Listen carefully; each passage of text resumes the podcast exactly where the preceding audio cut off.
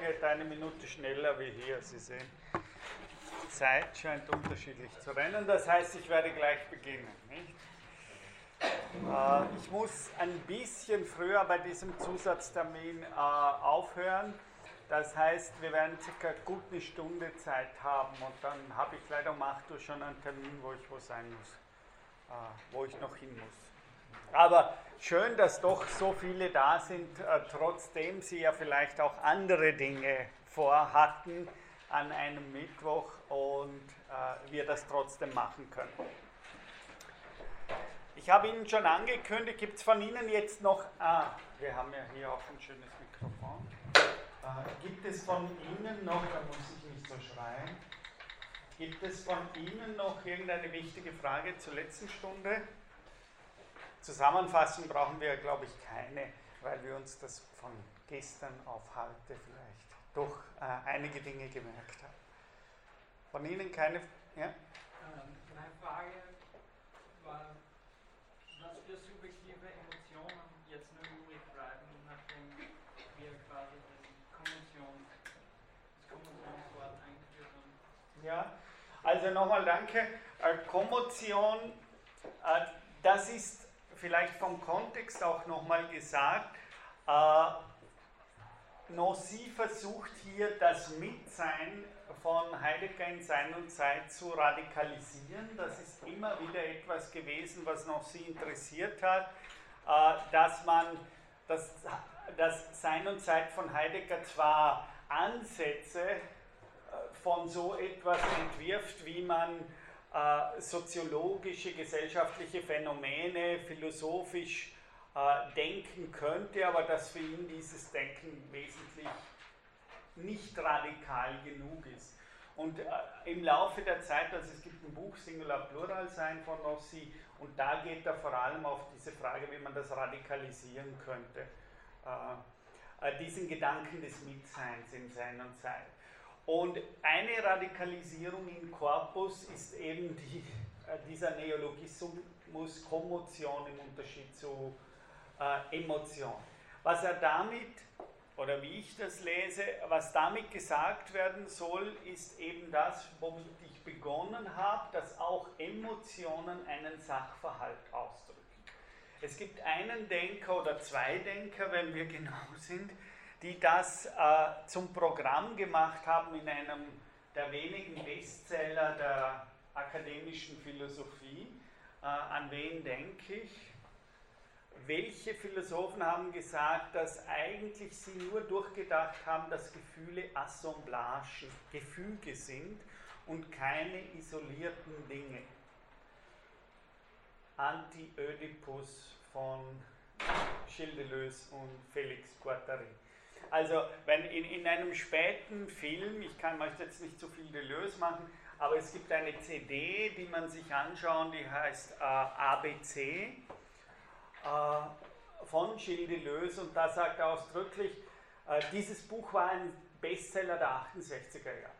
Also dass äh, wer immer eine Kommune gegründet hat oder eine künstlerische Initiative in den 68er, 70er Jahren musste dieses Buch in seiner äh, oder ihrer Bibliothek haben.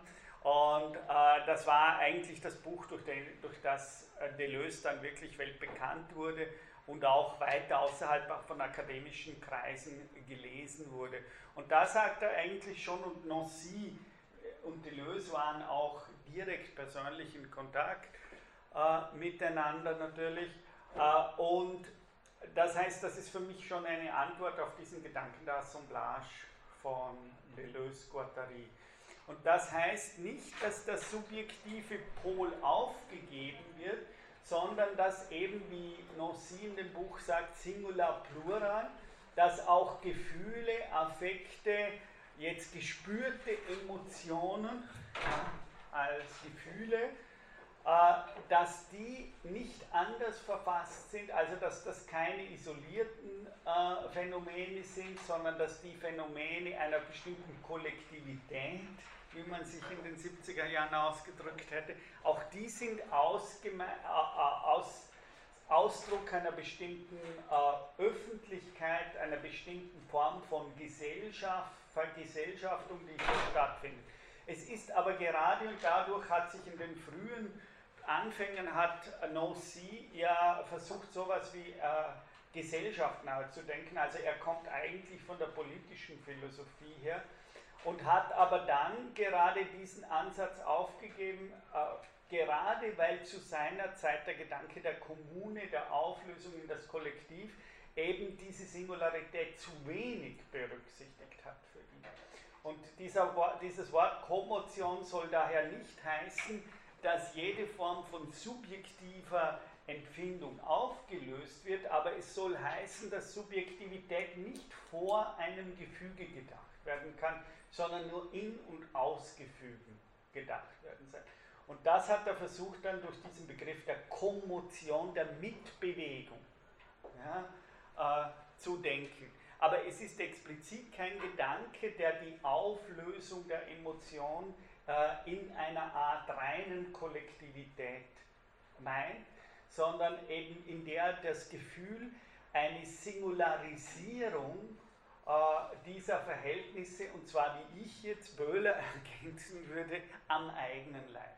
Das heißt, das Besondere, was wir durch Kommotionen denken können, äh, und das wird vielleicht jetzt eh gleich am Anfang durch Spinoza nochmal klarer, ist, dass im wahrsten Sinn, wenn wir das Wort übersetzen würden ins Deutsche, müssten wir ja sagen, Kommotion könnte man auch übersetzen als Mitgefühl.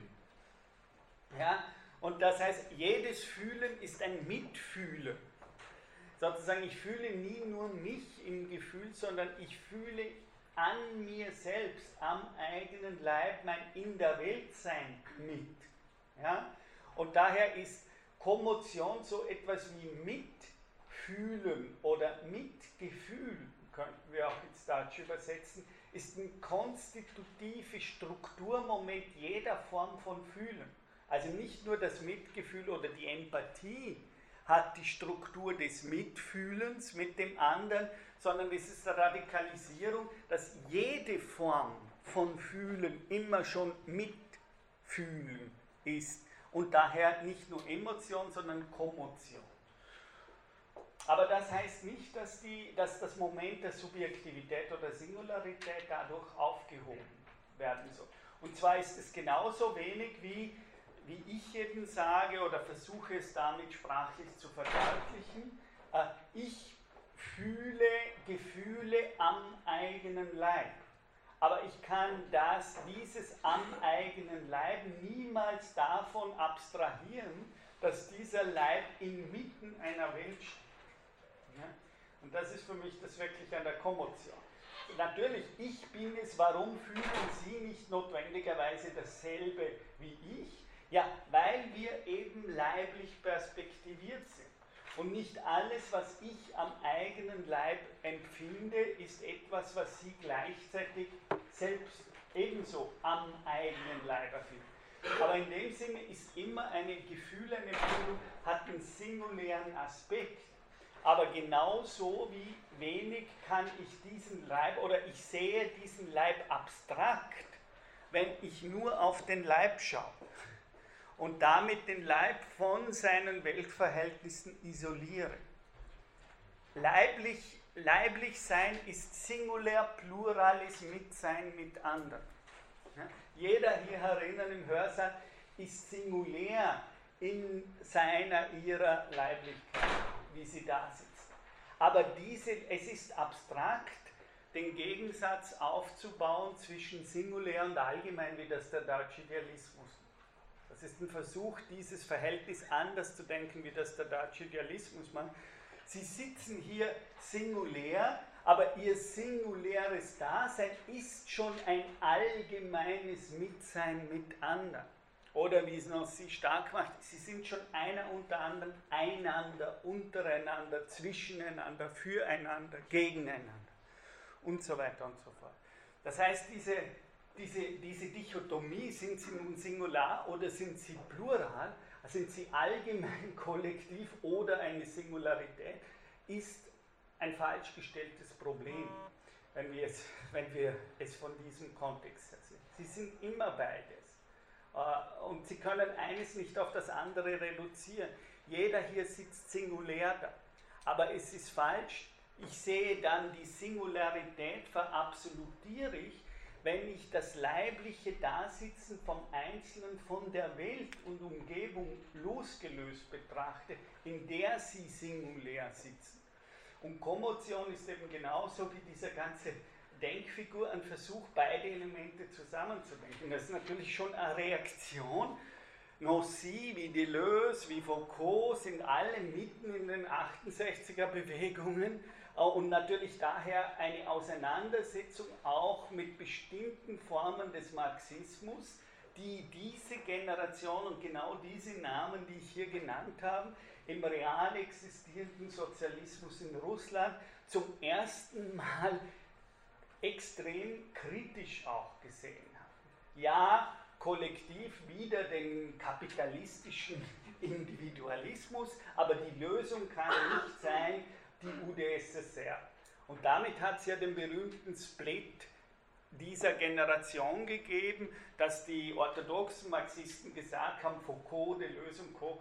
haben eben den Marxismus verraten. Ja, sicher, Zizek geht ja immer noch mehr oder weniger in diese Richtung. Das heißt, hier wird eigentlich die politische Linke verraten. Sie selbst haben sich als eine Linke gesehen, die beginnt sozusagen die Problematik äh, auch linker Faschismen ernst zu nehmen. Und zu sehen, sozusagen, das ist nicht nur, dass hier nicht ordentlich umgesetzt wird, Marx, sondern da liegt ein Problem.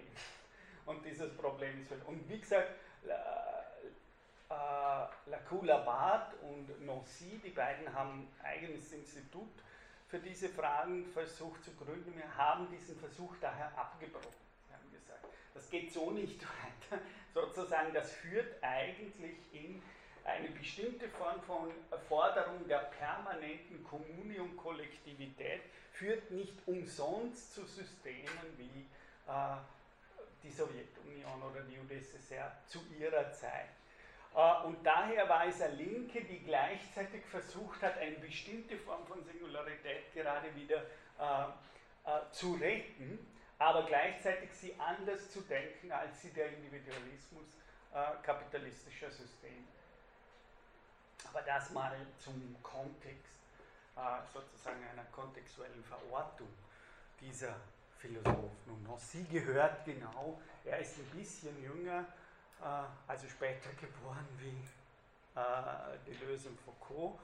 Äh, oder Foucault ist der ältere und dann kommt schon der jüngere Bruder Deleuze und dann kommt auch mal der jüngere Bruder Nossi, wenn ich das so sage.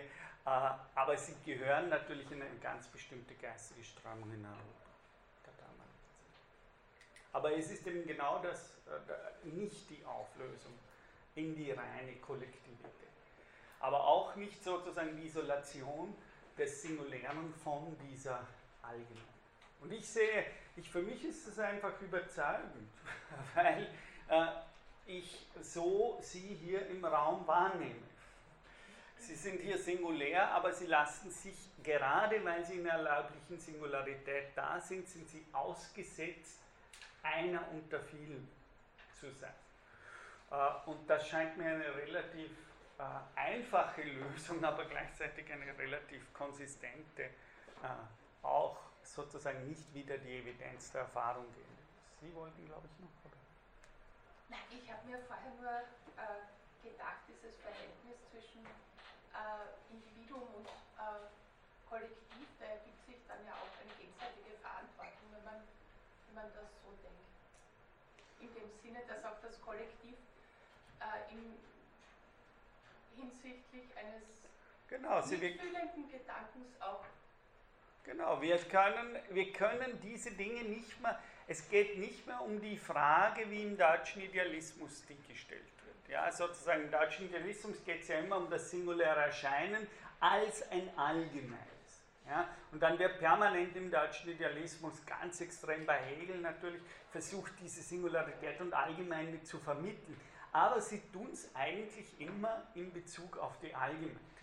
Das wäre äh, sozusagen der Einweit Einwand von diesen Philosophien. Also sie, sie sehen das Moment der Singularität, der Abweichung von der Norm, äh, des Nichtkonformen, äh, immer noch als eine Art Ausnahme von der Norm. Und hier ist das anders gedacht, hier ist das eher wie in den Künsten gedacht. Ein Künstler, der nicht abweicht von der Norm, ist kein Künstler.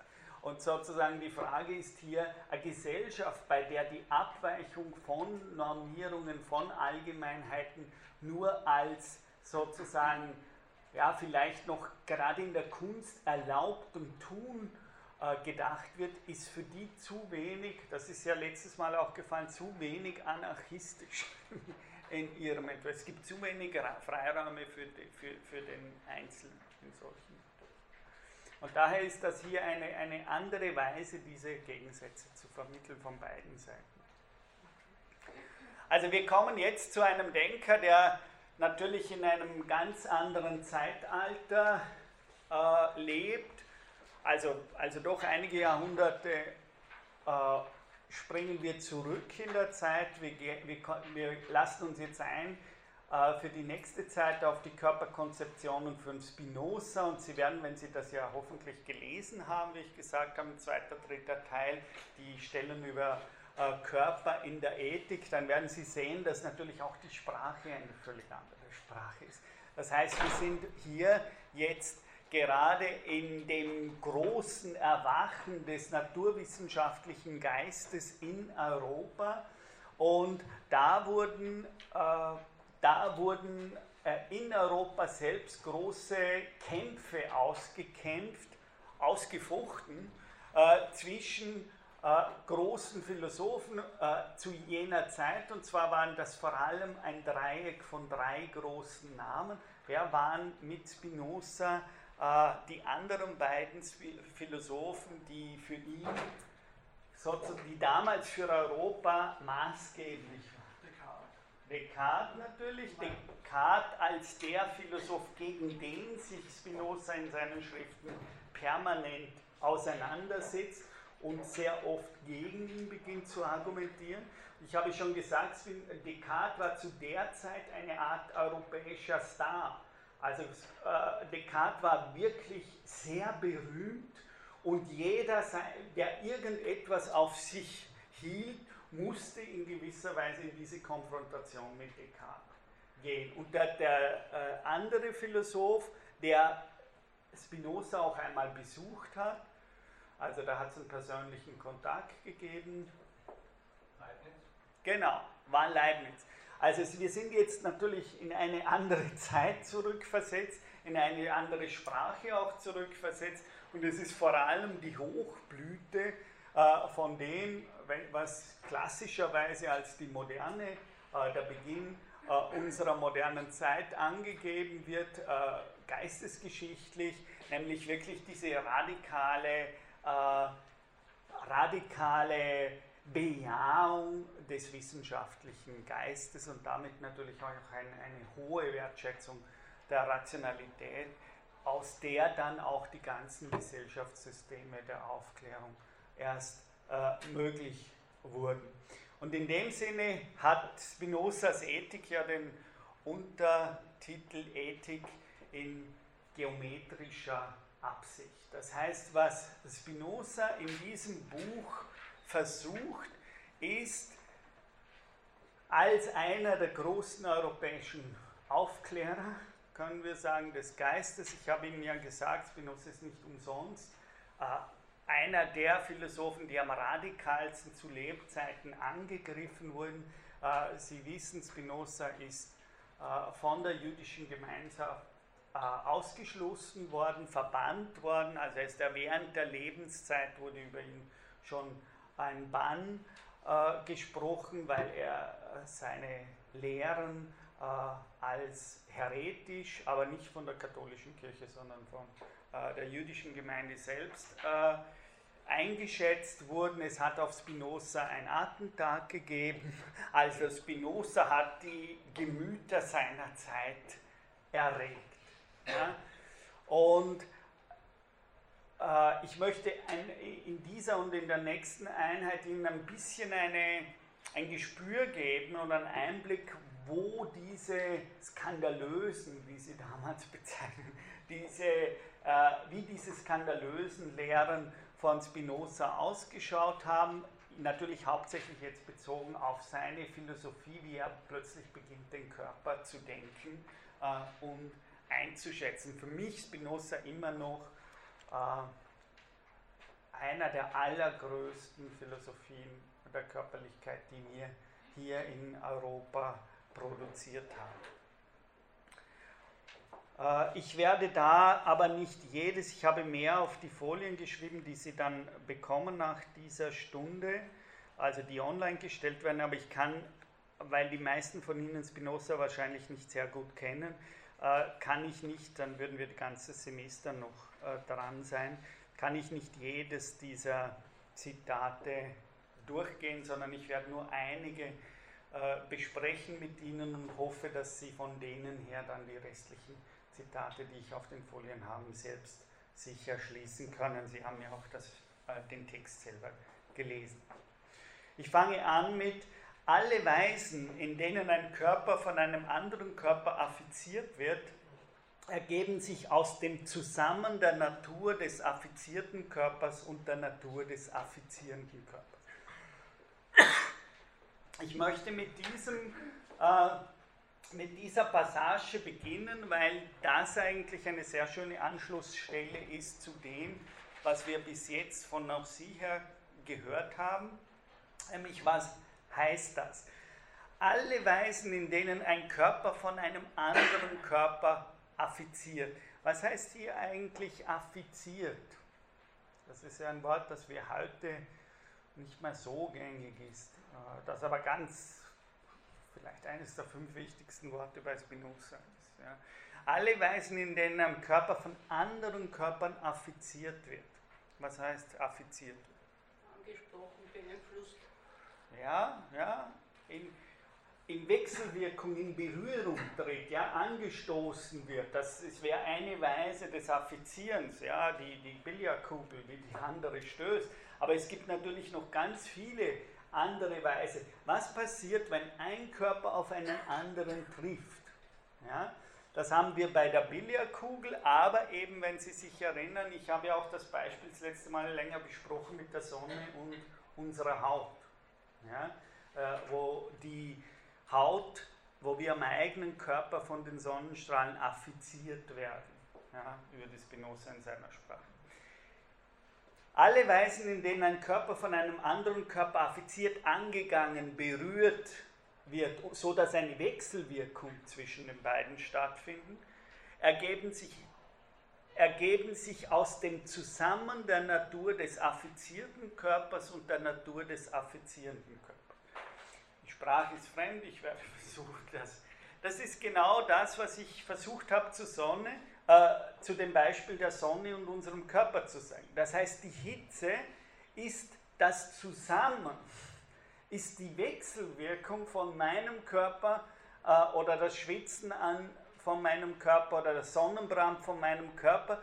Das ist schon eine Art und Weise, wie Sonne und ich uns in der Wechselwirkung begonnen haben, zueinander zu verhalten und zu vergemeinschaften in gewisser Weise. Ja? Also hier sehen Sie genau das, was sie sagt. Spinoza kommt im, im Korpus auch äh, vor, und zwar gerade in diesem Kapitel, das wir besprochen haben. Das bin ich nicht eingegangen. Aber Sie sehen hier, Spinoza hat eine ähnliche Figur. Also äh, Körper als solche sind offensichtlich nie alleine, sie sind immer schon in Wechselwirkung miteinander und bilden um die Sprache, die, das Vokabular, das ich jetzt aufgebaut habe, die letzten äh, Stunden, untereinander so etwas wie ein Zusammen- oder ich habe es genannt, einen Sachverhalt. Ja? Und wir können daher, wir haben niemals, würde Spinoza sagen, wir haben daher niemals die Sache an sich vor uns. Ja? Sondern wir haben eben immer nur die Sonne so wie sie uns an, das, was wir sehen, wenn wir auf die Sonne blicken, ist niemals die Sonne an sich, sondern es ist die Sonne, wie sie uns am eigenen Leib affiziert und damit kantisch gesprochen in uns zur Erscheinung kommt. Nur der große Unterschied zu Kant ist, hinter diesem Erscheinen gibt es nichts anderes. Ja, da gibt es kein Ding an sich, sondern die Sonne geht auf in ihrem Wirken und Erscheinen und in diesem Wirken und Erscheinen trifft sie auf andere Körper, wie zum Beispiel auf uns, die dieses Wirken und Erscheinen am eigenen Leib erfahren und zwar so, wie sie sich perspektivisch mit der Sonne in dem Moment verbinden. Ja, das heißt, logischerweise von dieser äh, Perspektivität her betrachtet ist es so, dass logischerweise eine Blume ein anderes Sachverhalt und Verhältnis zur Sonne entwickelt äh, wie wir. Das heißt, was immer wir sehen, fast kantisch gesprochen, wir sehen es immer nur als eine Erscheinung, die wir haben, aber jetzt nicht im kantischen Sinne als bloße Erscheinung, sondern dieses Erscheinen ist die Sache selbst. Ja? Die Sonne geht uns auf in den Weisen, wie sie uns affiziert. Und wenn sie uns nicht erscheint und affiziert, dann haben wir keine Vorstellung, kein Bild von der Sonne. Das Wissen, das wir von der Sonne haben, haben wir über das Affiziertwerden von der Sonne selbst. Und es gibt sonst keinen Zugang äh, zu, zu dieser Sonne. Ja? Das heißt, das ist äh, das eine Moment, mit dem ich beginnen wollte, um Ihnen zu zeigen, dass Spinoza hier wirklich schon lange oder viel früher so etwas wie Körper als Sachverhalte äh, beginnt zu denken. Ein nächster wichtiger Grundzug von Spinoza, und nochmal, Spinoza ist zum Beispiel der Denker, der Deleuze, sagt Deleuze selber, also ein, für mich einer der wichtigsten Fast-Gegenwartsphilosophen, äh, unserer Zeit, äh, der selbst sagt sozusagen, er ist der Prinz der Philosophie, denn zum Beispiel die eigene Philosophie, die Deleuze und Guattari entwickelt haben, ist eine Art Antwort oder Übersetzung von Spinoza in unsere Zeit. Äh, ein zweiter Zug ist jetzt wichtig, den Spinoza macht. Also, ich habe Ihnen nur wollen sagen, äh, Körper sind immer in Relation und Wechselwirkung miteinander und können daher auch nur relational begriffen werden. Es ist daher unsinnig, so etwas zu fragen wie, was ist der Körper an sich? Weil dann müsste ich den Körper ja isoliert von seiner Umgebung, aber dann verstehe ich nicht mehr, was ein Körper ist. Ein Körper ist genau das, was sich in Wechselwirkung mit den anderen. Der Körper ist eben, wie Nossi sagt, offen. Ja? Es ist der Körper schon, der von seinem Grundzug her sich vergesellschaftet und nicht alleine sondern Körper erscheinen. Und in ihrem Erscheinen vergesellschaften sie sich ganz elementar mit anderen Körpern und treten mit diesen in Wechsel. Das nächste, was jetzt Spinoza sagt, ist, okay, ein Körper tritt mit dem anderen Körper in Wechselwirkung äh, und sie bilden ein Zusammen, einen Sachverhalt. Wie ist jetzt dieser Sachverhalt näher zu verstehen für Spinoza? Wenn mehrere Körper sich so bewegen, dass sie ihre Bewegungen nach einer bestimmten Regel untereinander verknüpfen, dann wollen wir sagen, dass diese Körper miteinander vereinigt sind und dass sie alle zusammen einen einzigen Körper oder ein Individuum bilden, das sich von den anderen durch die beschriebene Vereinigung der Körper unterscheidet. Äh, bin, äh, Deleuze war begeistert von Sätzen wie diesen. Wir werden jetzt versuchen, oder ich werde versuchen, diese Begeisterung zu teilen. Wenn mehrere Körper sich so bewegen, dass sie ihre Bewegung nach einer bestimmten Regel untereinander verknüpfen, was meint er da?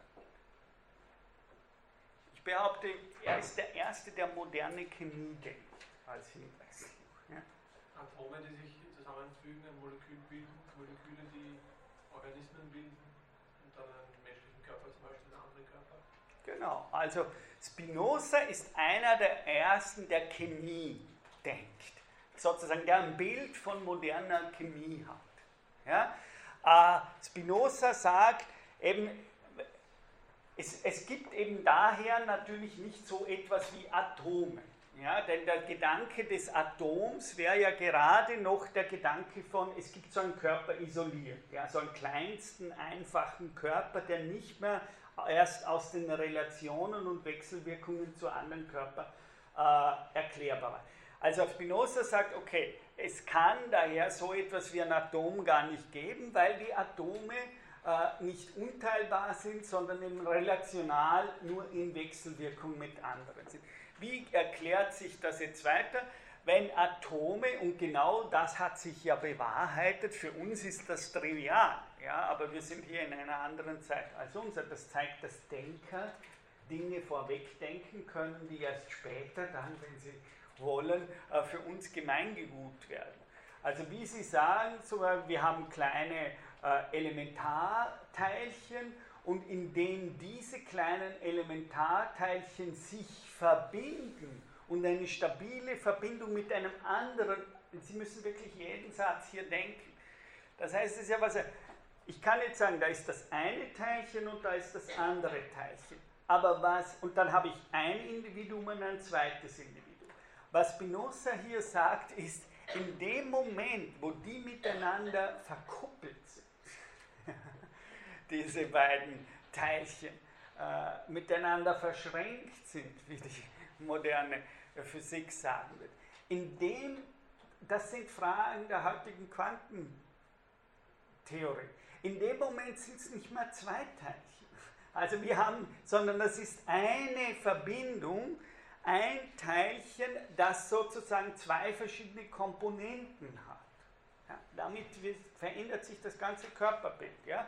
In dem Moment habe ich nicht mehr Molekül 1 und daneben ist Molekül 2, sondern Molekül 1 und Molekül 2 bilden so etwas wie ein gemeinsames Eines, das jetzt ein Individuum bildet.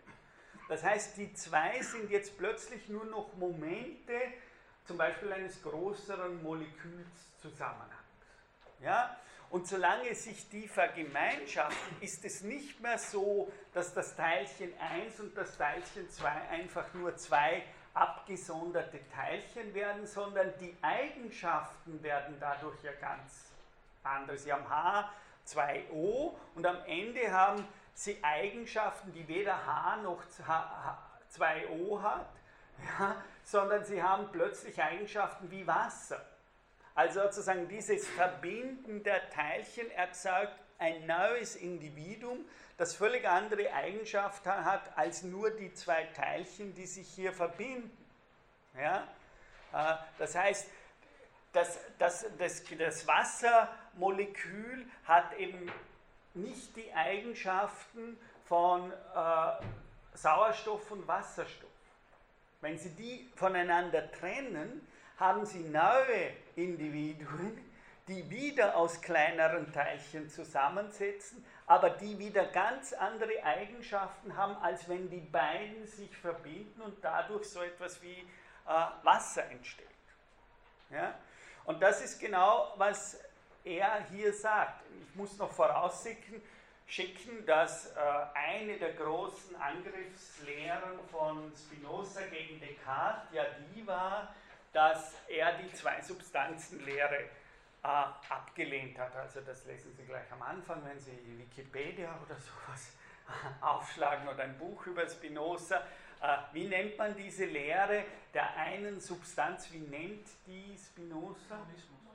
Monismus, ja, aber wie nennt er das jetzt gerade in Bezug, weil er kritisiert ja er kritisiert, dass Descartes einen Fehler macht, wenn er sagt, äh, Körper sind ausgedehnt und der Geist ist nicht ausgedehnt und glaubt, das wären zwei Substanzen.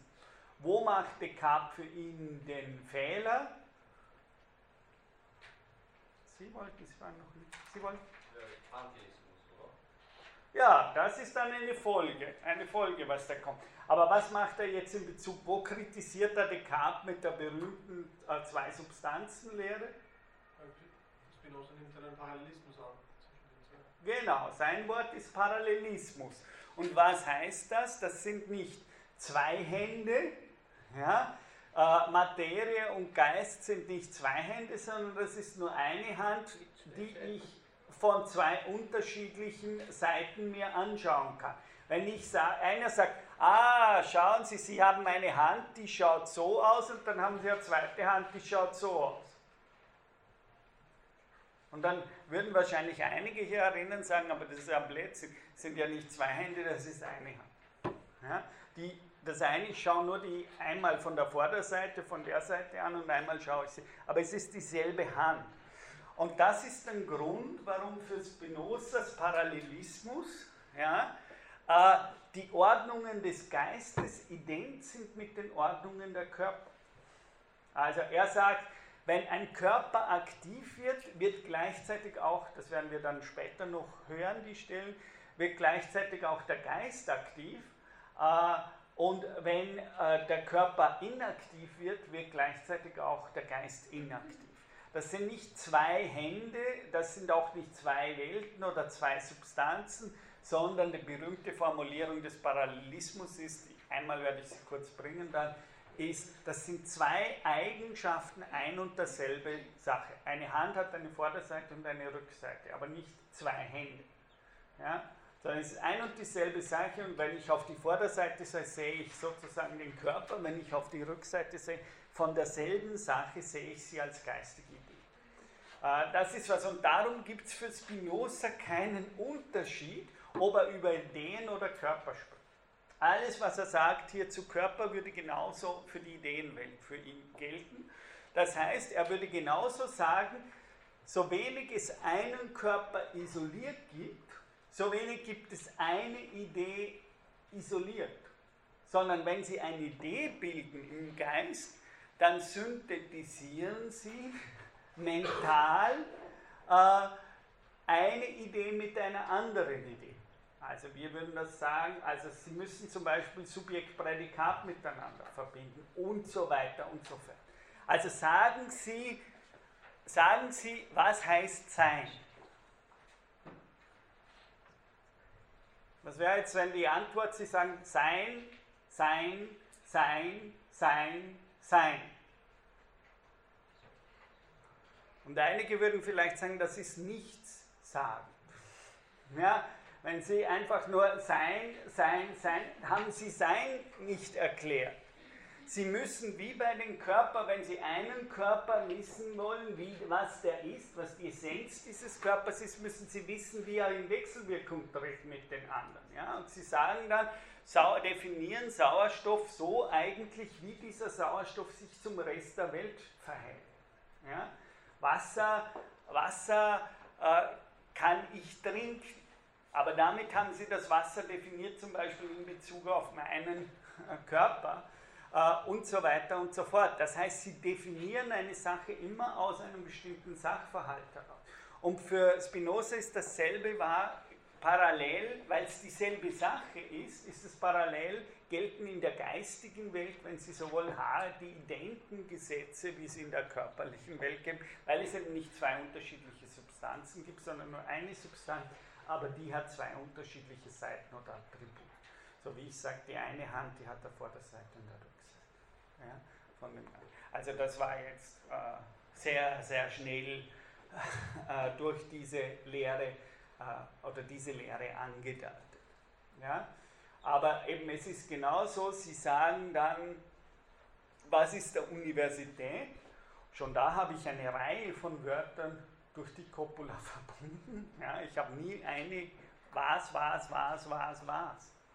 Ja, Sie können nicht mit einem Wort irgendwas Bedeutungsvolles oder Sinnvolles sagen. Sie müssen von einem Wort zum anderen, wie Sie von einem Körper zum anderen Körper kommen. Und erst durch das Synthetisieren einer Mannigfaltigkeit von Körper kommen Sie dann durch das einen eine Proposition, einen Sachverhalt, einen Aussagesatz, wenn Sie so wollen, bilden, durch mehrere Wörter bekommen diese Wörter innerhalb dieses Satzes eine bestimmte Bedeutung, einen bestimmten Sinn. Also auch hier ist es so, dass sie Sinn immer bestimmen über eine Multitude, wie Deleuze sagen würde, äh, sozusagen über die Einheit einer Vielheit und nicht einfach nur über eine Einheit. Ja.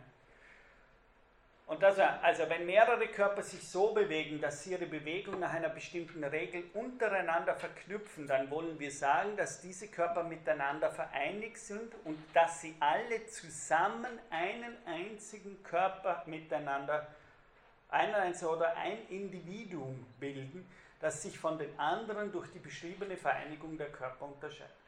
Das ist jetzt genau auch so, wie Spinoza zum Beispiel den Körper hier als Organismus denkt. Ja?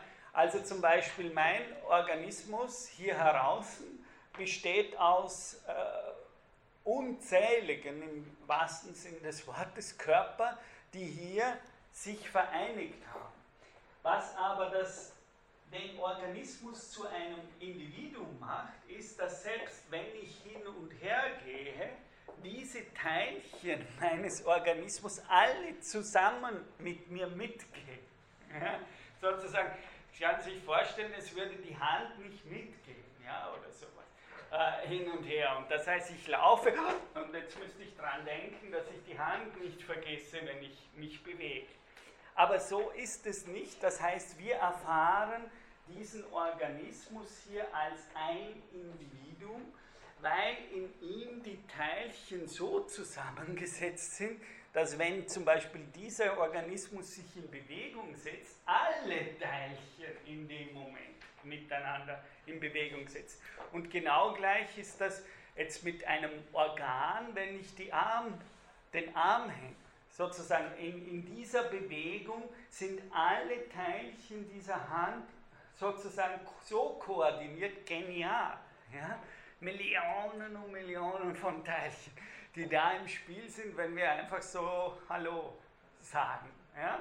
Aber sozusagen, das würde ich Spinoza sagen, wir erfahren, dass äh, diese Hand ist ein Individuum in dem Moment, wo wir sie äh, zum Beispiel uns grüßen, sowas oder winken, äh, weil in dem Moment eine koordinierte Be Bewegung aller Teile da ist. Das heißt, bewe es bewegt sich immer alle Teilchen der Hand mit, wenn ich die Hand bewege.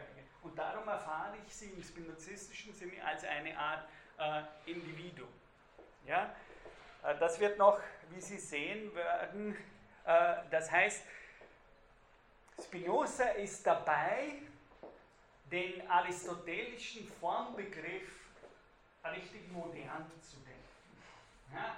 Also äh, das ist nicht mehr einfach nur, dass hier sozusagen habe ich eine Form, sondern Spinoza versucht nun naturwissenschaftlich, wenn Sie wollen, philosophisch, so etwas zu denken, ja, okay, aber Formen bestehen ja wieder unter sich aus einem Ensemble ganz vieler Teilchen, aber woraus ergibt sich die Stabilität der Form?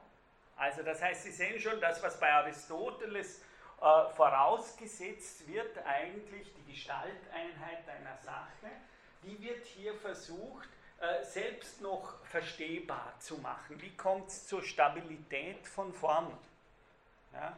Wieso äh, sozusagen kann ich das? Ich kann das eben, weil sich die vielen Körperchen da drinnen zu einem Individuum in der Bewegung zusammenschließen und alle mitmachen. Und wenn die nicht mehr mitmachen, dann haben wir eben die Störung, dass wir die Hand, wir sind gelähmt oder was immer. Entweder durch psychische Interaktion oder eben durch äh, irgendeine Art von äh, äh, Verletzung irgendwelcher Sehnen oder was immer. Da machen plötzlich dann die, die Teilchen nicht mehr mit und bilden eigentlich kein Individuum von Hand mehr. Ja? Und darum haben wir dann auch das Gefühl, die hängt da so isoliert hinunter. Sie ist man nicht mehr wirklich ein Teil von mir. Ja? Äh, weil sozusagen sie, sie gehört eigentlich in dem Moment, wo sie verletzt ist, nicht mehr wirklich mir an als Teil meiner Individualität, sondern ist plötzlich wie ein Fremdkörper, hängt die da nur noch so hinunter. Aber ja? wenn die, selbst wenn, die Hand, wenn ich die Hand nicht mehr bewegen kann, bleibt sie doch trotzdem mit den restlichen Teilchen des Körpers verbunden, solange sie nicht komplett abtrennen, weil sie, weil sie vorher das Beispiel gebraucht haben mit hin und her gehen. Sie muss ja trotzdem mit hin und her Genau. gehen. Das, würde, das ist ja der moderne Begriff der Kohäsion. Also sozusagen, was ist die Kohäsionskraft? Nämlich das, was innerlich diese Dinge zusammenhält. Und natürlich, solange sie irgendeine Kohäsionskraft ist offensichtlich da, weil sonst würde ihnen die Hand wegfallen. Ja? Aber eine andere Ebene ist die Kohäsionskraft eben nicht mehr da, weil sie können die Hand als solche nicht mehr heben. Und das würde eben Spinoza sagen, eine Form, das, was eigentlich die griechische Philosophie, Antike einfach so voraussetzt, Platon und Aristoteles, das wird hier versucht eben zu erklären. Was meinen wir eigentlich mit stabilen Formen? Und jetzt sozusagen um diese stabilen Formen, die funktionieren, solange so etwas wie ein Individuum bilden. Und das heißt einen, eine, eine Kohäsion von Zusammenhalt der Teile aus der, der Bestandteile, aus der dieses Individuum wirklich besteht. Ja? Das ist eine neue Definition, die hier aufkam von äh, Formprinzip.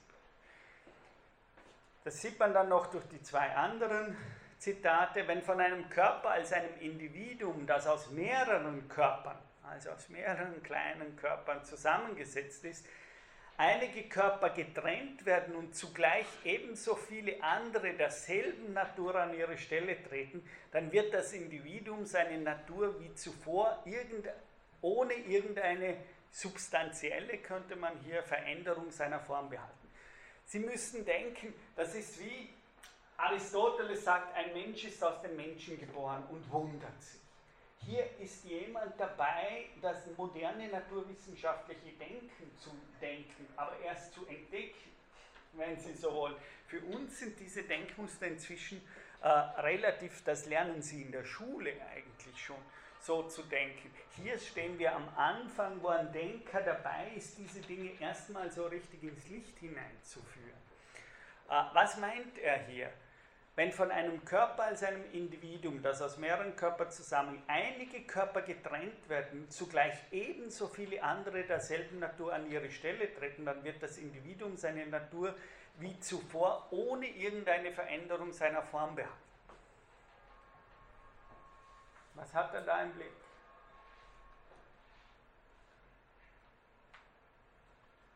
Ich denke jetzt gerade an, an Zellerneuerung des Körpers. Ja. Haare fallen auf, Zellen, Hautzellen gehen verloren und gleichzeitig kommen welche nach. Genau. Wenn ich, ich versuche hier über Körperphilosophien zu sprechen. Hier wird ein essentieller Schritt gemacht.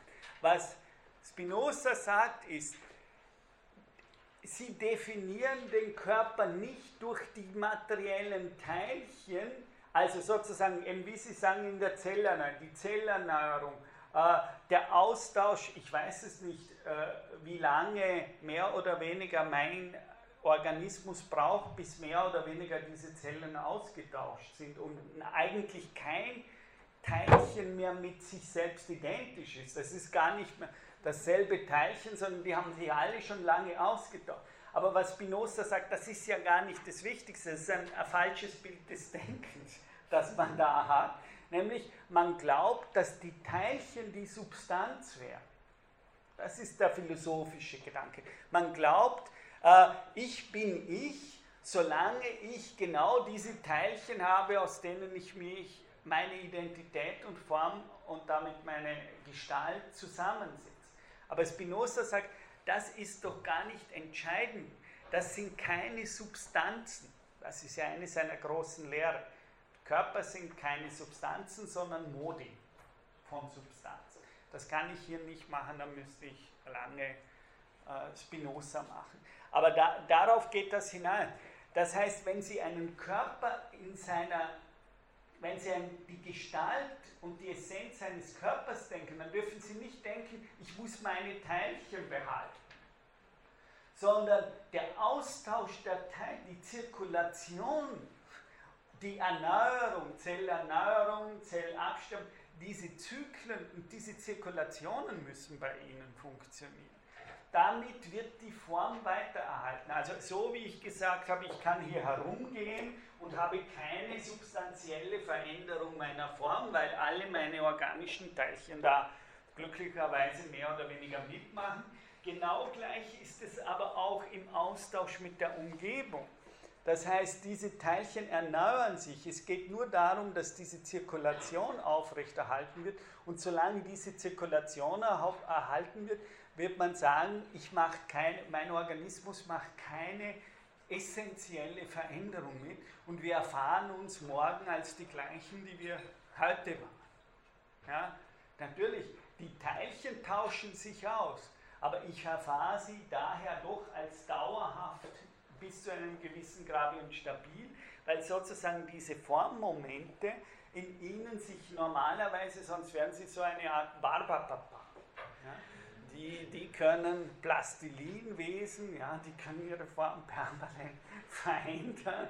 Und äh, das gibt es ja bei Kant, also nicht die Barbapapas, aber die Idee, von der ich jetzt spreche, äh, wo Kant gleich am Anfang der Kritik der reinen Vernunft sagt, würde der Zinnober bald rot, bald braun, würde er seine Farben und Gestalt ändern, dann käme ich, kann, da ist er genial, dann käme ich nicht mal auf den Gedanken, dass es sich hier um ein Ding handelt. Sozusagen etwas, was sich permanent die Gestalt ändert, würden wir nicht das Gefühl haben, dass wir das mit einem Ding bezeichnen was schon den Gedanken des Dings sehr suspekt macht, weil wir damit offensichtlich sowas wie Beständigkeit äh, im Sinn haben. Ja?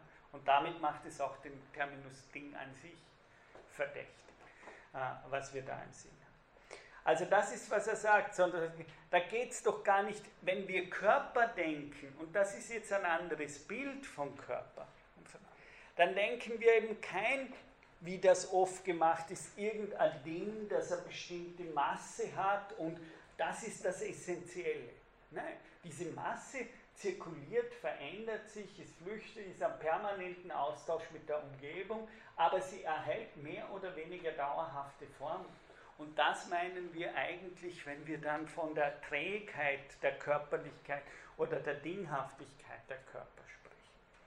Äh, das heißt, hier wird ein ganz äh, anderes Modell plötzlich von Körper äh, begonnen, gedacht zu werden. Daraus sehen wir, wie ein zusammengesetztes Individuum auf vielfache Weise affiziert werden kann und nichtsdestotrotz seine Natur, seine Form bewahrt. Das ist ja das Nächste, was in der heutigen Biologie ja eine ganz wichtige Frage ist, die ganze Frage der Homöostase. Äh, wie wie kann mein Organismus das Gleichgewicht aufrechterhalten? Und zwar eben dadurch, denken Sie, von wie vielen Dingen wir in diesem Raum hier affiziert werden.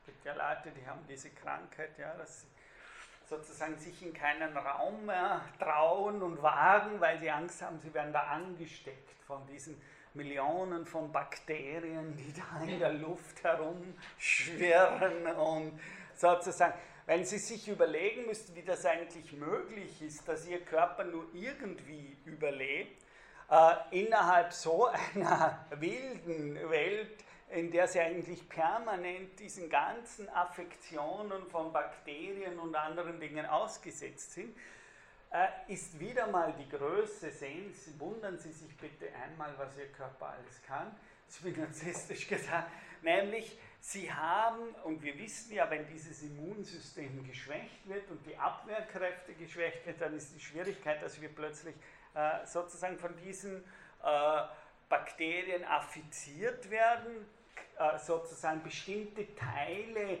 sich nicht mehr erhalten können, würde Spinoza sagen. Und weil sie sich aber in sich erhalten wollen, wird das für die als Schmerz erfahren. Und wir sozusagen im Bewusstsein erleben das dann als eine Art Entzündung oder Schmerzlichkeit. Dieser, blöde, dieser affizierte Teil wird plötzlich kämpft um sein Überleben. Und wenn es natürlich eine lebensnotwendige Funktion ist, ist es so, dass wir in der Gefahr stehen, überhaupt zersetzt zu werden. Ja, sprich zu sterben an der Affektion. Ja? Und da kommt jetzt für Spinoza, also wenn Sie so denken, er denkt schon sehr modern, eine Form ist nicht einfach nur gegeben, wie in der Antike, sozusagen, was ist die Form einer Sache, wenn ich die Form einer Sache weiß, habe ich Ihre Idee, sondern hier ist die Form eigentlich unter einer, steht unter permanenten Bedrohung. die muss permanent sich immunisieren gegen die Umgebung, gegen die Umwelt, um sich eben in einer Form erhalten zu können. Und das führt dann zu dem inneren Drang eines Körpers, wie Spinoza sagen würde, und das ist auch eben Aufbruch in die Moderne äh, und, und das moderne Denken von Körperlichkeit. Das heißt, er wird sagen, daher gibt es nicht nur diese äußere Natur der Körper im Sinne dieser Extension, die bei äh, Descartes natürlich ganz stark gemacht wird, sondern es gibt, denken Sie da auch an Nancy, womit wir geendet haben, jede Extension hat ein intentionales, intensives Moment und dieses intensive Moment nennt Spinoza, das werden wir dann noch hören, der Strebenscharakter, also der Conatus, äh, der Strebenscharakter der Körper. Das heißt, wenn so ein Individuum, das aus mehreren Körpern zusammengehalten ist, von außen her bedroht wird in seiner Existenz, dann schreit von innen her dieser Körper auf und versucht irgendeine Strategie zu entwickeln, wie er sich am Leben, am Sein, sagt Spinoza, wie er sich am Sein erhalten kann. Ja, weil sozusagen, wenn, wenn Individuen zusammengesetzt sind aus vielen Körpern, dann gibt es natürlich immer die Gefahr, was ist, wenn da irgendein äh, Bakterie oder irgendein Fremdkörper in dieses Individuum hereingeht und die sozusagen diese Zersetzungskraft so groß wird, dass es die innere Kohäsionskraft dieses Körpers gefährdet. Und dann schreit der Körper auf. Für Nietzsche, äh, für Spinoza jeder Körper. Das gilt sogar für ihn im Anorganischen. Also das, was die Teilchen, diese Kraft, die die Teilchen zusammenhält, ist für ihn schon eine rudimentäre Form von äh, von Strebenscharakter, da strebt etwas nach einem bestimmten kohärenten Zusammenhang. Und wenn der bedroht ist, schreit sozusagen die Natur auf. Und natürlich ganz besonders vom Menschen. Ja? Sie haben vorhin die Quantenmechanik erwähnt, kurz. Die widerspricht aber Spinoza zumindest in Sachen der Determination, also zumindest Heisenberg. Das heißt, da ist es nicht so, dass man genau sagen kann, das und das ist vorbestimmt. Ja, sicher, da gibt es natürlich einige Unterschiede. Bei Spinoza ist das auch eine Frage, da müssten wir, müssten wir genauer anschauen, was bei ihm Determinismus besteht, aber sozusagen diese unschärfe Relation innerhalb dieser Teilchen, äh, das wäre ein riesiges Feld zu diskutieren innerhalb der Gegenwartsphilosophie selbst. Aber wir könnten sagen, und das wäre jetzt meine Antwort, ob es mit Spinoza vereinbart ist oder nicht. In dem Moment, das wäre eigentlich stärker die Nietzscheanisch inspirierte Antwort auf Ihre Frage. Äh, aber da gibt es sehr viel Verwandtschaft zwischen Nietzsche und Spinoza. Äh, aber meine Antwort wäre, können wir, oder meine Frage an Sie wäre, können wir uns einen Strebenscharakter vorstellen, ohne rudimentäre Formen von Potentialität, also von Freiraum. Das heißt, in dem Moment, wo ich sage, zwischen, zwischen das, was die Teilchen zusammenhält, ist schon eine in der Natur vorkommende Form von Strebenskraft, Conatus, ja, wie Spinoza das nennt, äh, von Selbsterhaltungswille, wie das dann meistens salopp äh, übersetzt ist.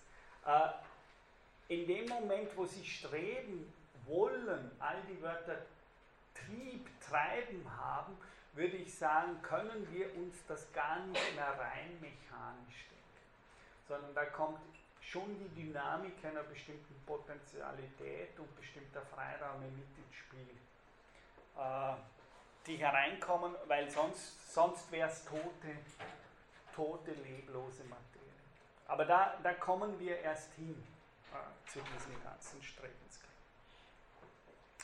Jetzt sagt Spinoza, ich glaube, der Satz ist relativ einfach zu verstehen jetzt, aus dem schon Gesagten, der menschliche Körper bedarf zu seiner Erhaltung sehr vieler anderer Körper, von denen er beständig gewissermaßen neu erzeugt wird. Ja?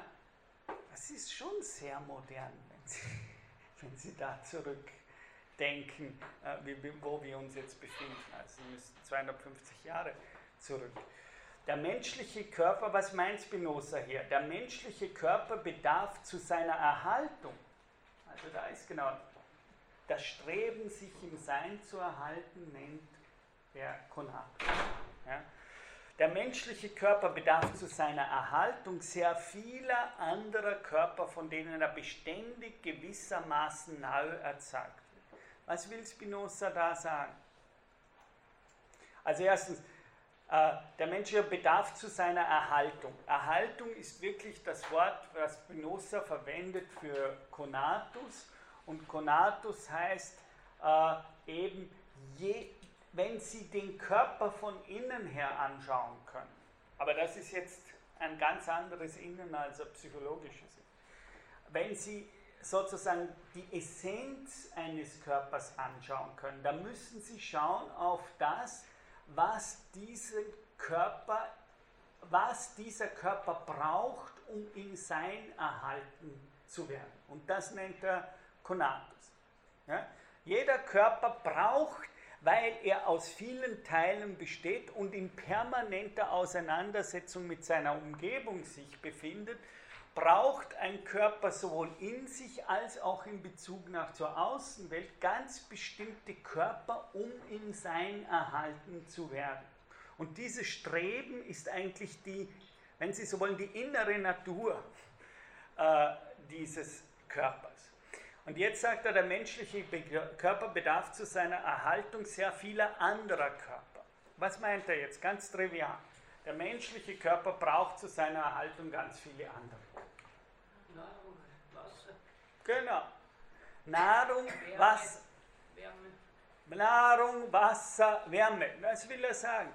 Also wieder, der menschliche Körper ist nicht hier am Ende.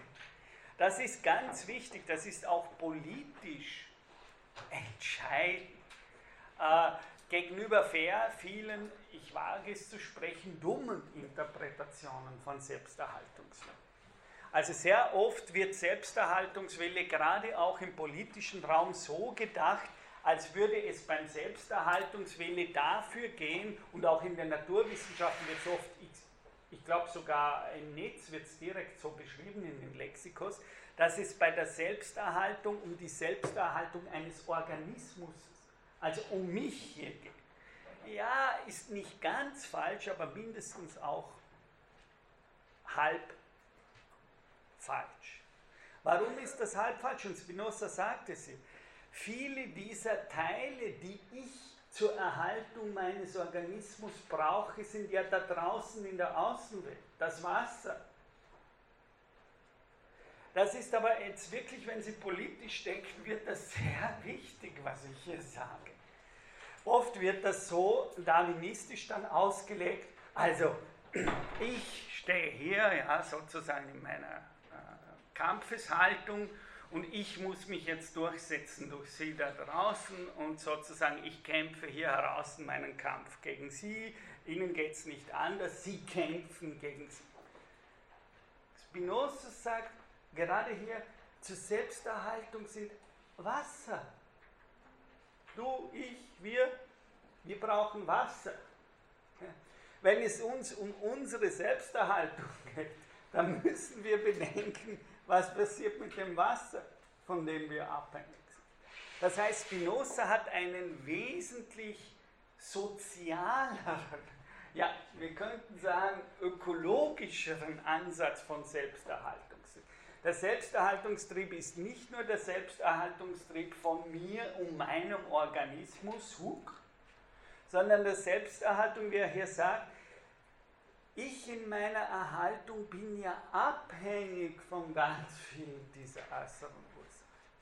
Und darum, wenn ich es jetzt eher heideggerisch formuliere, in meiner, oder Foucault-mäßig formuliere, in meiner Selbstsorge geht es mir niemals nur um mich und mein leiblich-biologisches, sozusagen organisches Überleben, sondern mir geht es ja natürlich um mein soziales Überleben, aber mir geht es auch um das Überleben in der Welt, in der ich mich befinde.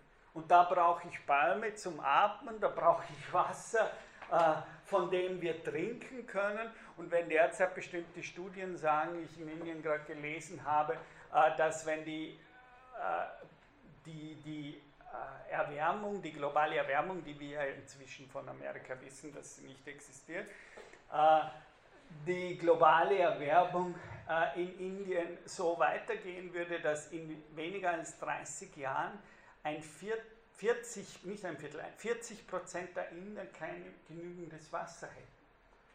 40 Prozent von 1,3 Milliarden sind relativ viel. Das sind 520 Millionen, das ist circa von Lissabon nach Russland. Das heißt, von Lissabon nach Russland würden alle Menschen auf eine Migrationsbewegung suchen. Stellen Sie sich vor, dass von Lissabon bis nach Moskau alle die Koffer packen weil sie einfach kein Wasser mehr haben, äh, das es ihnen ermöglicht, an diesen Orten zwischen äh, Lissabon und Moskau zu leben. Das ist elementar, was das heißt, Selbsterhaltungswille heißt nicht einfach, ich schaue, dass ich mich durchsetze inmitten der Welt, sondern das ist die Sorge um alle Faktoren, die für mein eigenes Überleben in der Mitte in der Welt äh, nötig sind. Und zu diesen Faktoren gehört, wie Spinoza sagt, zum, an, für Menschen an erster Stelle auch sozusagen das Verhältnis zu anderen Menschen. Das heißt, jeder Konatus nimmt von sich her schon die Welt in die Sorge, in der sich dieser Organismus befindet und nicht einfach nur meinen subjektiven Organismus. Dadurch kommen wir in völlig andere Bilder, Denkbilder auch, äh, von dem, wie wir hier Selbsterhaltungswille etc. zu denken haben. Die Ressourcen, oder Sie können es auch so sagen, da muss ich leider aufhören, oder zum Glück für Sie, äh, das heißt, in mir selbst denkt und sorgt sich mein Konatus permanent um alle Dinge, die er braucht, um sich am Leben zu halten. Und diese Perspektive ist für Körper die elementare Perspektive, in der jeder von uns hier in den Raum hinausblickt. Sozusagen die anderen Perspektiven sind dieser Perspektive unterschiedlich. Also sozusagen, Sie sehen mich nie neutral an, sondern Sie sehen mich immer so an, äh, dass sozusagen diese Frage des Überlebens äh, und sozusagen die Stellung von mir zu Ihnen in dieser Frage des Überlebens und daher eine bestimmte Art von Machtfrage permanent im Rücken zwischen uns lauert. Ja, diese Perspektive können wir nicht abschaffen. Das ist die fundamentale Perspektive. Gut, ich muss leider, da ich um 8 Uhr eben einen Termin schon habe, äh, an dieser Stelle abbrechen und wir machen die nächste Woche dann weiter. Ich werde die Folien der Lilly jetzt dann geben und Sie haben dann die ganzen Folien auch online. Danke.